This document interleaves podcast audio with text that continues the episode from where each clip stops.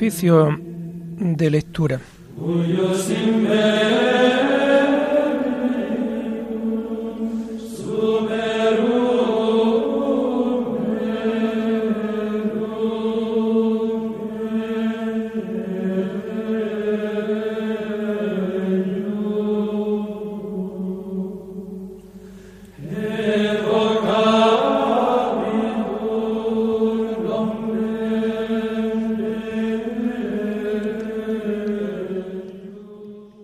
Comenzamos el oficio de lectura de este martes 5 de julio del año 2022, martes de la decimocuarta semana del tiempo ordinario.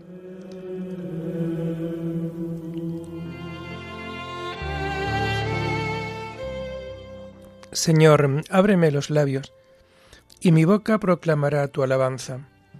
Gloria al Padre y al Hijo y al Espíritu Santo, como era en el principio, ahora y siempre, por los siglos de los siglos. Amén. Aleluya. Venid, adoremos al Señor Dios grande. Venid, adoremos al Señor Dios grande. El Señor tenga piedad y nos bendiga.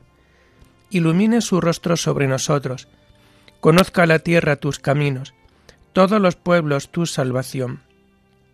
Venid, adoremos al Señor Dios grande. Oh Dios, que te alaben los pueblos, que todos los pueblos te alaben. Venid, adoremos al Señor Dios grande. Que canten de alegría las naciones, porque riges el mundo con justicia. Rige los pueblos con rectitud y gobierna las naciones de la tierra. Venid, adoremos al Señor Dios grande. Oh Dios, que te alaben los pueblos, que todos los pueblos te alaben. Venid, adoremos al Señor Dios grande. La tierra ha dado su fruto, nos bendice el Señor nuestro Dios. Que Dios nos bendiga, que le tema hasta los confines del orbe. Venid, adoremos al Señor Dios grande. Gloria al Padre y al Hijo y al Espíritu Santo, como era en el principio, ahora y siempre, por los siglos de los siglos. Amén. Venid, adoremos al Señor, Dios grande.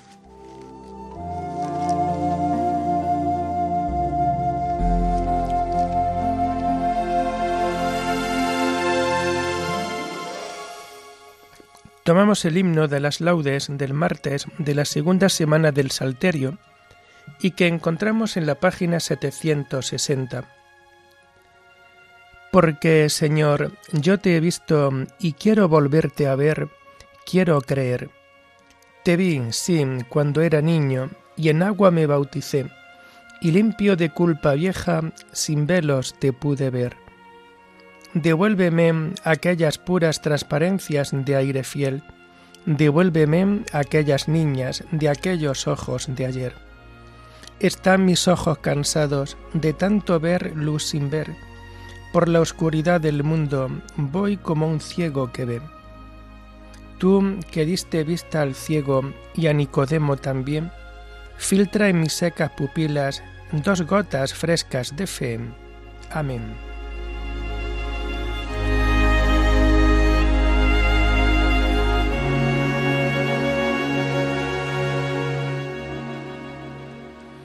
Tomamos los salmos del oficio de lectura del martes de la segunda semana del Salterio y que vamos a encontrar a partir de la página 756. Encomienda tu camino al Señor y Él actuará. No te exasperes por los malvados, no envidies a los que obran el mal, se secarán pronto como la hierba, como el césped verde se agostarán. Confía en el Señor y haz el bien. Habita tu tierra y practica la lealtad. Sea el Señor tu delicia y Él te dará lo que pide tu corazón. Encomienda tu camino al Señor, confía en Él y Él actuará. Hará tu justicia como el amanecer, tu derecho como el mediodía. Descansa en el Señor y espera en Él. No te exasperes por el hombre que triunfa empleando la intriga. Cohibe la ira, reprime el coraje. No te exasperes, no seas que obres mal. Porque los que obran mal son excluidos, pero los que esperan en el Señor poseerán la tierra. Aguarda un momento, desapareció el malvado. Fíjate en su sitio, ya no está. En cambio los sufridos poseen la tierra y disfrutan de paz abundante. Gloria al Padre y al Hijo y al Espíritu Santo, como era en el principio, ahora y siempre, por los siglos de los siglos. Amén. Encomienda tu camino al Señor, y Él actuará.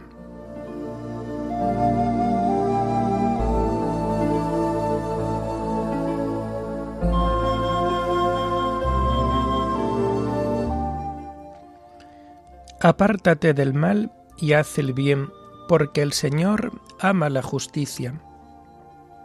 El malvado intriga contra el justo, rechina sus dientes contra él, pero el Señor se ríe de él, porque ve que le llega su hora. Los malvados desenvainan la espada, asestan el arco, para abatir a pobres y humildes, para asesinar a los honrados pero su espada les atravesará el corazón, sus arcos se romperán. Mejor es ser honrado con poco que ser malvado en la opulencia. Pues al malvado se le romperán los brazos, pero al honrado lo sostiene el Señor. El Señor vela por los días de los buenos, y su herencia durará siempre. No se agostarán en tiempo de sequía, en tiempo de hambre se saciarán. Pero los malvados perecerán, los enemigos del Señor se marchitarán como la belleza de un prado, en humo se disiparán. El malvado pide prestado y no devuelve, el justo se compadece y perdona. Los que el Señor bendice poseen la tierra, los que él maldice son excluidos. El Señor asegura los pasos del hombre, se complace en sus caminos. Si tropieza, no caerá, porque el Señor lo tiene de la mano. Fui joven, ya soy viejo. Nunca he visto a un justo abandonado, ni a su linaje mendigando el pan. A diario se compadece y da prestado, bendita será su descendencia. Apártate del mal y haz el bien y siempre tendrás una casa, porque el Señor ama la justicia y no abandona a sus fieles. Los inicuos son exterminados, la estirpe de los malvados se extinguirá, pero los justos poseen la tierra, la habitarán por siempre jamás. Gloria al Padre y al Hijo y al Espíritu Santo, como era en el principio, ahora y siempre, por los siglos de los siglos. Amén. Apártate del mal y haz el bien, porque el Señor ama la justicia.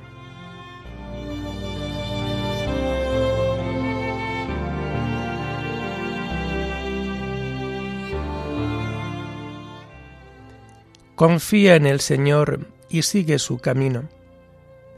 La boca del justo expone la sabiduría, su lengua explica el derecho, porque lleva en el corazón la ley de su Dios, y sus pasos no vacilan.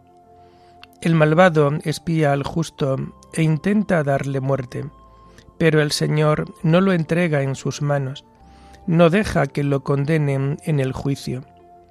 Confía en el Señor, sigue su camino, Él te levantará a poseer la tierra, y verás la expulsión de los malvados. Vi a un malvado que se jactaba, que prosperaba como un cedro frondoso. Volví a pasar y ya no estaba. Lo busqué y no lo encontré. Observa al honrado, fíjate en el bueno, su porvenir es la paz. Los impíos serán totalmente aniquilados, el porvenir de los malvados quedará truncado. El Señor es quien salva a los justos, él es su alcázar en el peligro.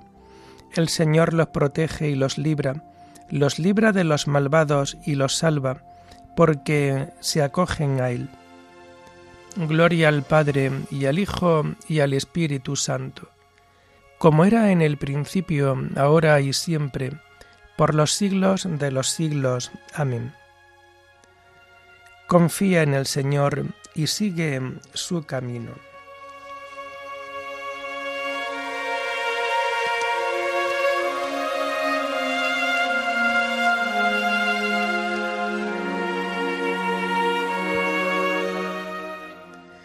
Enséñame, Señor, a gustar y a comprender, porque me fío de tus mandatos.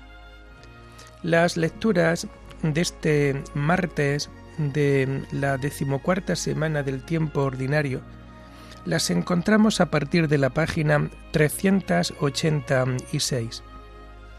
La primera lectura está tomada del libro segundo de Samuel. Muerte de Absalón y duelo de David.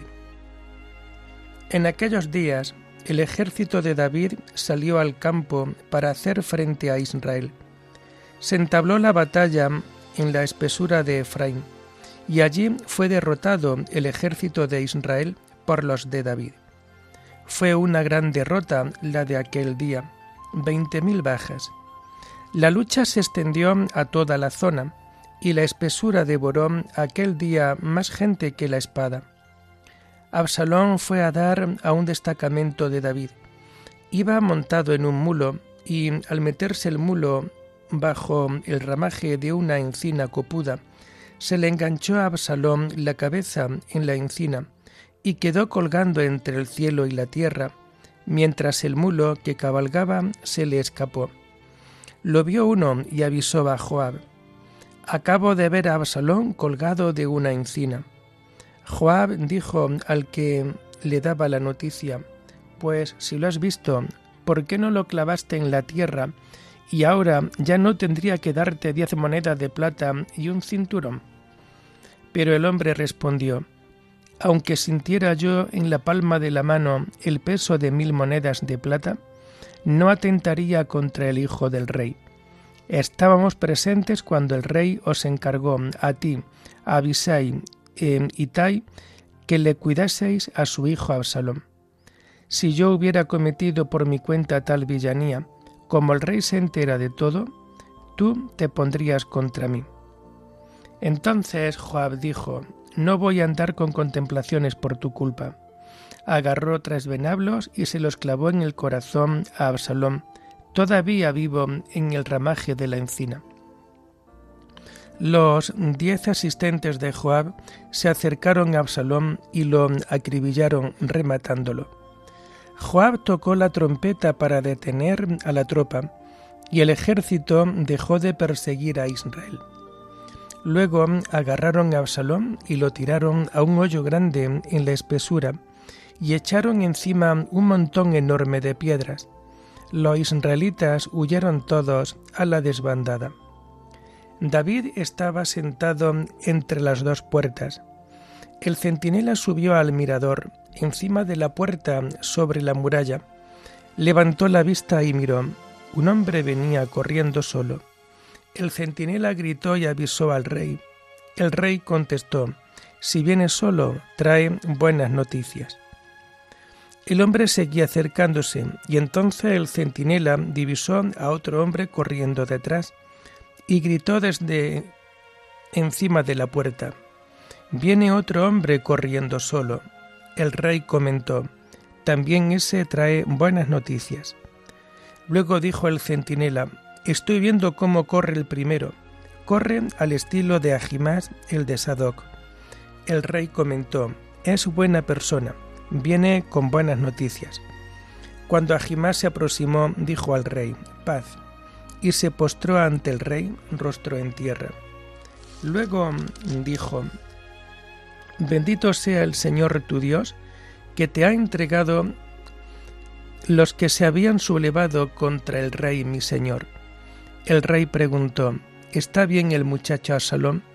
Ajimá respondió, Cuando tu sierva Juan me envió, yo vi un gran barullo, pero no sé lo que era. El rey dijo, Retírate y espera ahí. Se retiró y esperó allí.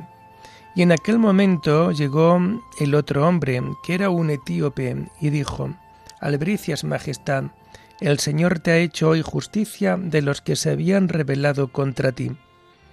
El rey le preguntó, ¿Está bien mi hijo Absalón? Respondió el etíope, Acaben como él los enemigos de vuestra Majestad y cuantos se rebelen contra ti.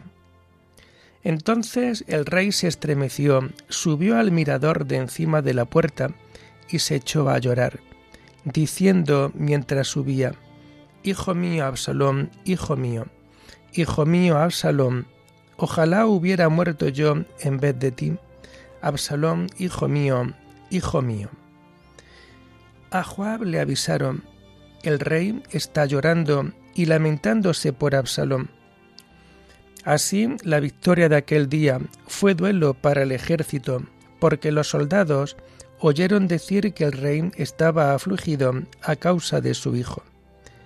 Y el ejército entró aquel día en la ciudad a escondidas, como se esconden los soldados abochornados cuando han huido del combate. El rey se tapaba el rostro y gritaba, Hijo mío, Absalón, Absalón, hijo mío, hijo mío.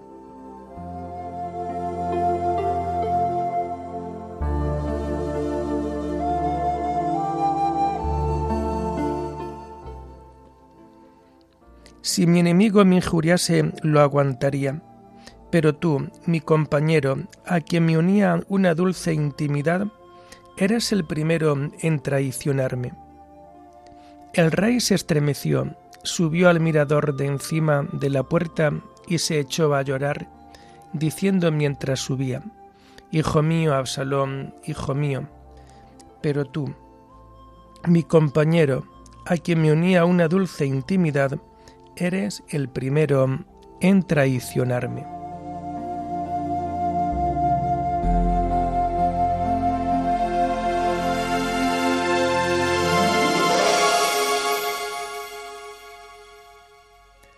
La segunda lectura está tomada de los comentarios de San Agustín Obispo sobre los salmos.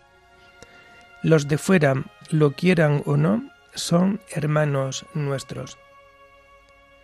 Hermanos, os exhortamos vivamente a que tengáis caridad, no sólo para con vosotros mismos, sino también para con los de fuera.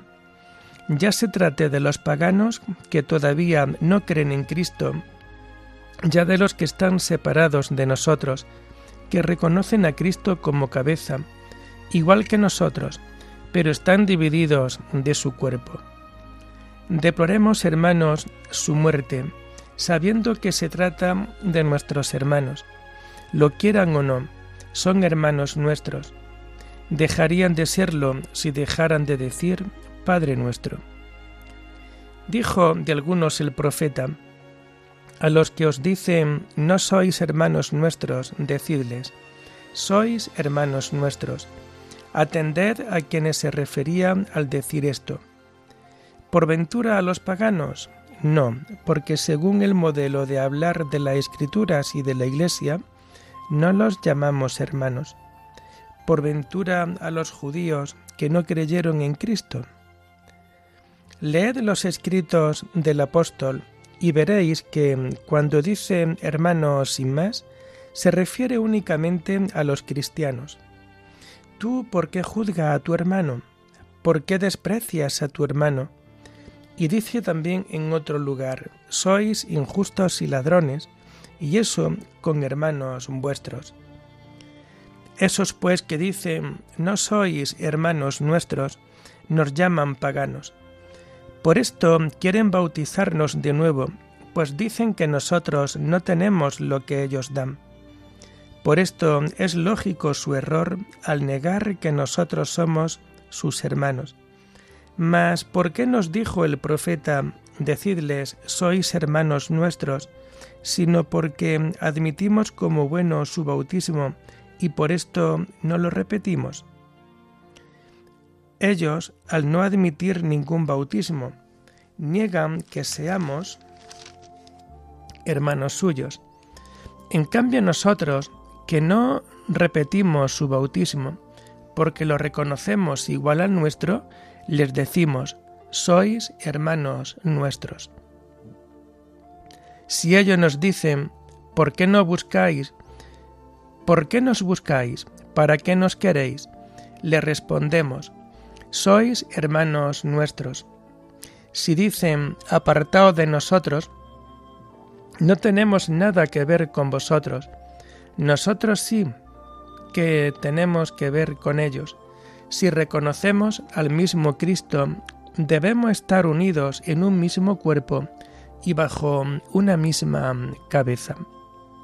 Os conjuramos, pues, hermanos, por las entrañas de caridad, que cuya leche nos nutrimos, con cuyo pan nos fortalecemos, os conjuramos por Cristo nuestro Señor, por su mansedumbre, a que usemos con ellos de una gran caridad, de una abundante misericordia, rogando a Dios por ellos, para que les dé finalmente un recto sentir, para que reflexionen y se den cuenta que no tienen en absoluto nada que decir contra la verdad. Lo único que les queda es la enfermedad de su animosidad, enfermedad tanto más débil cuanto más fuerte se cree. Oremos por los débiles, por los que juzgan según la carne, por los que obran de un mandato puramente humano, que son, sin embargo, hermanos nuestros, pues celebran los mismos sacramentos que nosotros, aunque no con nosotros, que responden un mismo amén que nosotros, aunque no con nosotros. Prodigad ante Dios por ellos lo más entrañable de vuestra caridad.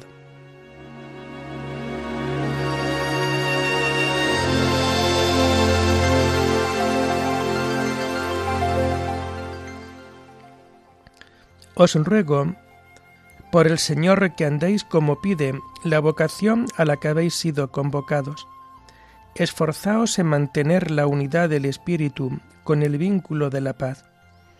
Un solo cuerpo y un solo espíritu, como una sola, es la esperanza de la vocación a la que habéis sido convocados. Esforzaos en mantener la unidad del espíritu con el vínculo de la paz. Oremos.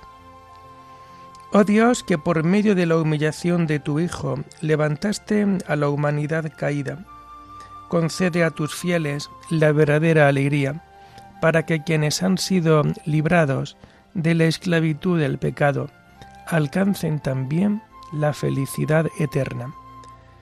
Por nuestro Señor Jesucristo, tu Hijo, que vive y reina contigo en la unidad del Espíritu Santo, y es Dios, por los siglos de los siglos. Amén. Bendigamos al Señor, demos gracias a Dios.